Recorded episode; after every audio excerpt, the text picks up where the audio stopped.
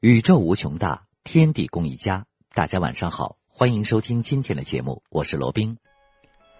一个只有初中文化程度的云南妇女，从来没有接受过美术训练。突然之间，她开始画一些连专家教授都看不懂的奇画。画里头据说隐含着宇宙变迁的某些奥秘。他在解释这些话的时候所操的语言，没有人能听得懂。据说夹杂着世界语等多种语言。他就是最近被数万民众热议的云南彝良妇女古鸦。她的字画和语言在网络上被称为“达芬奇密码”。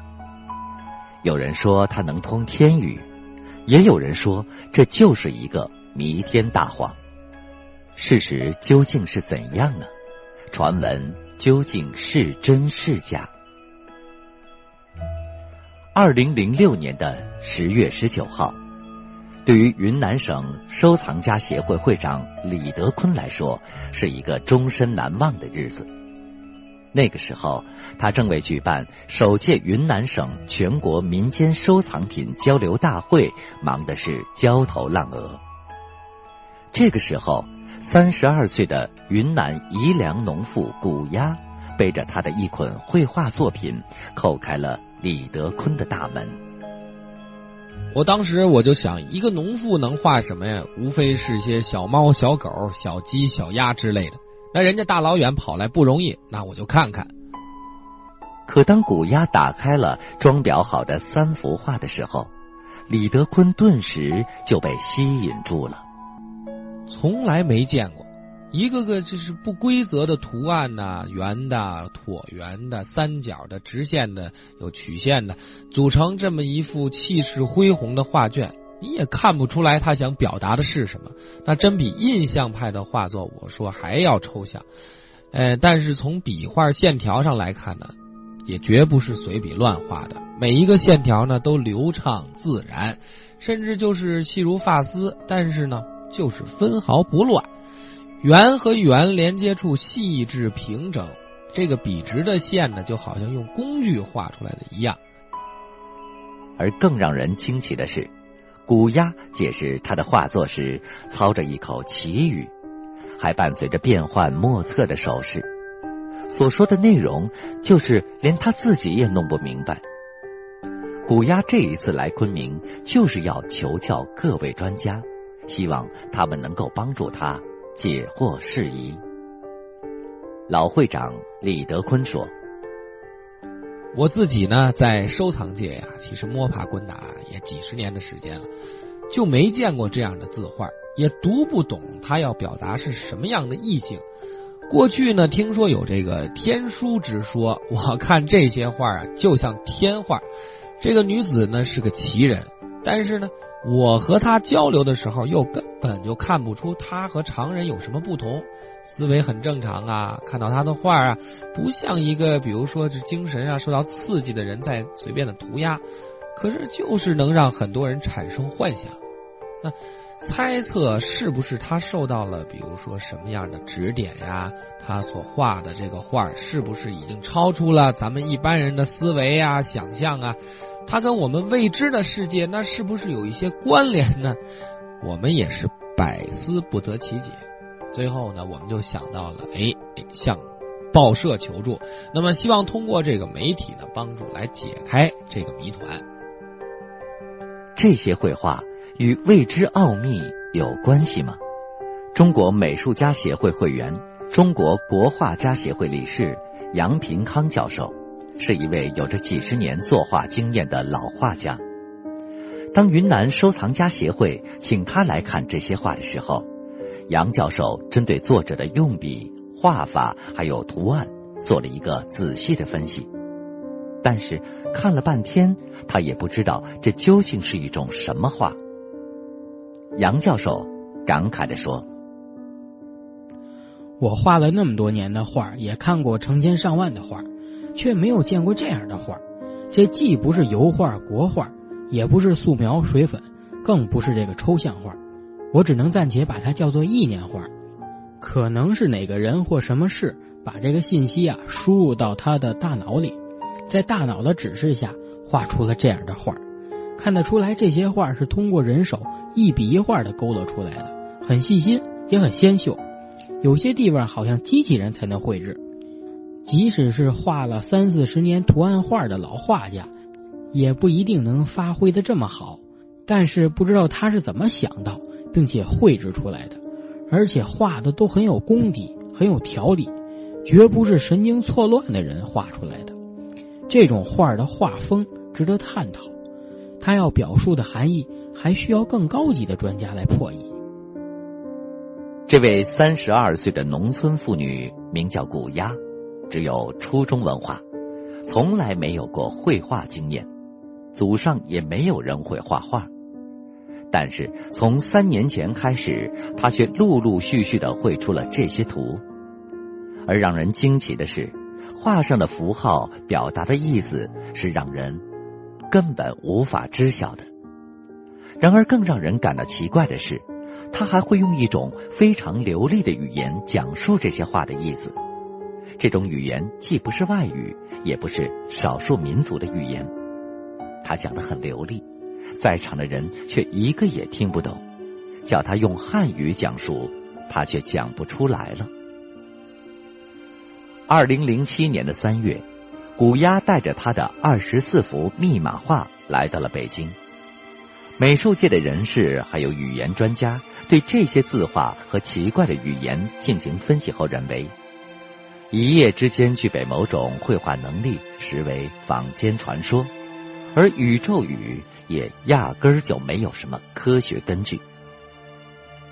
这二十四幅画中有一幅长达九米的作品，它是古鸦字画中最长的一幅，花费了他将近一个月的精力。古鸦的画都是钢笔画，一般为竖向画作。作品中以线条和曲线为主，有时还会有一些奇怪的文字。记者注意到，画作中的有些细节非常像古代青铜器上的铭文，还有的是用线条和圆点构成的，像是一张地图或者是星象图，而有的则像兽类。对此，古鸦自己也是迷惑不解。我不知道画的是什么，他们都是随手画出来的，我自己都不知道我下一笔会画什么。古鸦拿起画笔十分偶然。二零零四年的农历正月初九，丈夫和儿子到县城去玩，不爱热闹的古鸦就在家中休息，看电视看得无聊。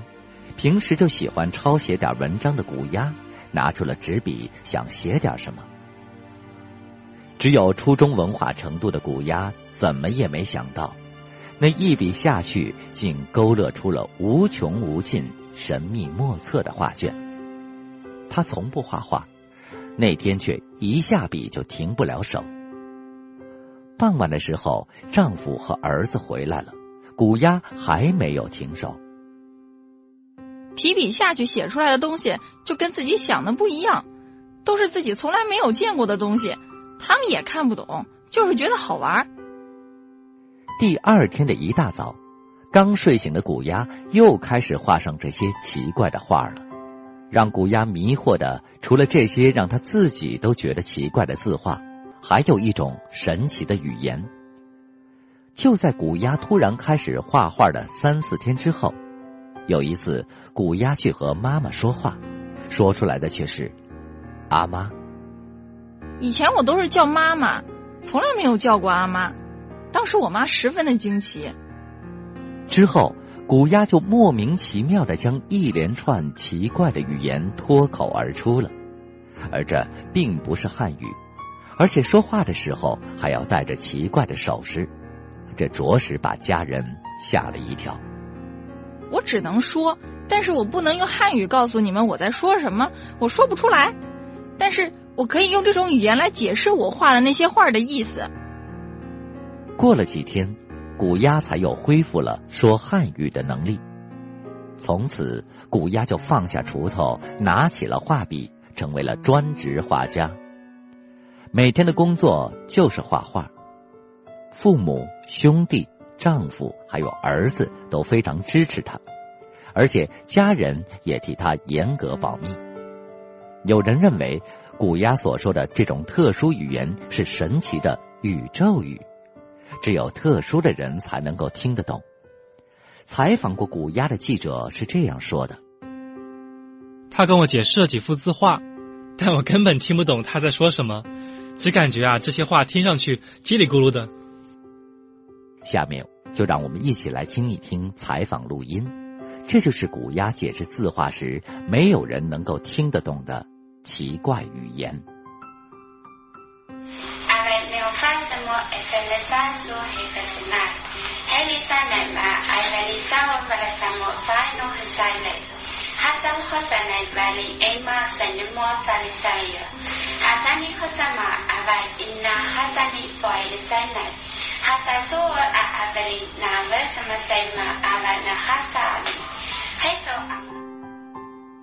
三年来，古鸦每天的生活基本上都是这样安排的：六点三十分起床，洗漱完毕，拿起画笔开始画画。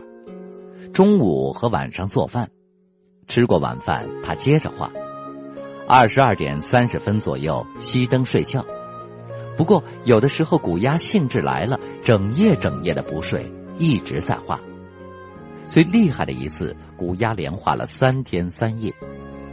有记者问他在进行创作的时候有没有遇到思维枯竭的情况，古丫是这样说的：“没有，我画这些根本不用想，我画画时候很平和，那些东西自然而然的就来了，顺着笔尖就到落到了纸上。”但我还是挺害怕有一天这种能力会忽然消失了，所以我抓紧一切时间不停的画，就想把所有的画都画完。古牙说：“为了让这些画能够长久的保存，他现在改用宣纸作画。他认为，即使现在人们不明白其中的含义，但希望能够保存下来，终究有人会明白的。”三年的时间，古鸦画出了。两千多幅这样的奇画，媒体报道之后，古鸦成了名人，开始有人出钱要买他的画，但是古鸦态度非常坚决的拒绝了。他说，他所绘制出的两千多幅画是一个完整的整体，那些符号就像密码，就像是每页书的页码一样，哪幅画位于这部大书中的哪个章节，什么位置。他都可以通过这些密码轻松的辨认，所以古鸦说他不会出售其中的任何一幅画。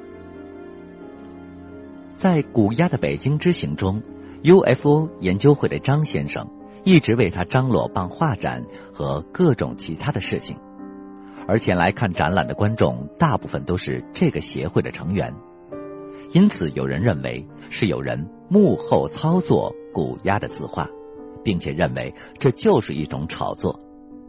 对此，张先生是这样解释的：“我认为古鸭的事情很有意思。我本身又是研究 UFO 的，所以基于这种考虑，我找到了古鸦，并安排他来北京，承担食宿方面的部分费用。古鸦北京之行的目的在于让更多的人知道古鸦和他的字画。”有更多的人来看画展。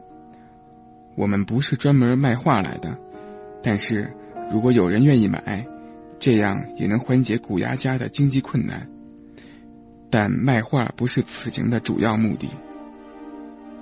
为了一睹古鸦作画的奇形，就有记者邀请古鸦现场作画。古鸦表示同意。一番简短的寒暄之后，古鸦就铺开了画纸。他作画不用。调画色颜料用的是一支钢笔，只见他一笔一笔的勾勒线条、弯钩、直线、圆弧、圆圈、三角形和不规则的图形等，都是一笔画成。他走笔很快，好像根本就不需要构思，所描绘的每一个图案更是变幻莫测。让旁观者在意念中想象着他的笔该这样走的时候，他的笔却一转走到了另外一条线，画出的图案让人怎么也猜不透。一幅画完成之后，这位记者提出要古鸭说说这些话的含义。这位只有初中文化的农村妇女竟然将她的语言变了过来。只见她站在自己的画前，指着一个一个的图形，用一种非常流利的语言说开来。只见她一面说着流利的所谓密码语，双手不停的在空中飞舞着，十个指头还不断的比划着，动作和姿势都十分的优美和流畅，就像是在表演舞蹈一般。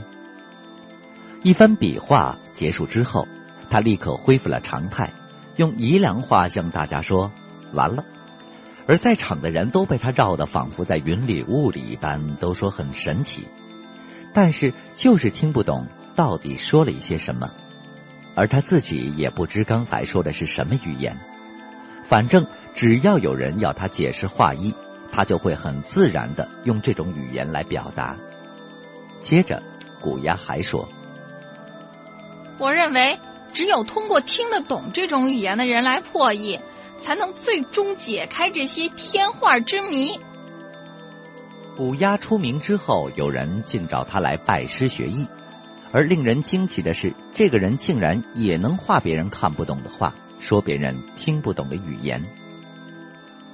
十一月八号下午，古鸦和慕名而来的苏丽珍第一次见面。苏丽珍是辽宁人。今年四十五岁，最近他来昆明探望生病的哥哥，恰好看到古鸦的画，他觉得大脑好像突然开窍了一样。原本从来不画画的苏丽珍，于是也画出了奇怪的画，并且也用奇怪的语言来解释。家人感觉实在是太神奇了。苏丽珍的画也是用线条勾勒出很奇怪的形状。细看之下，却能看出画中有一些东西好像是类似小动物，比如说鱼，还有电影里见到的火星人。但是比起古鸦的画作，苏丽珍的画里面线条和内容要简单的多。虽然比古鸦年长，但是苏丽珍称古鸦叫师傅。他和古鸦交流的时候，用奇怪的语言解释他的话。但是古鸦自己却听得一头雾水，显出了茫然的神色。显然，古鸦是听不懂的。而当古鸦说着奇怪的语言的时候，苏丽珍她也是听不懂的。李德坤则开玩笑说，他俩还不是一个语系的。古鸦的画作吸引了很多的学者。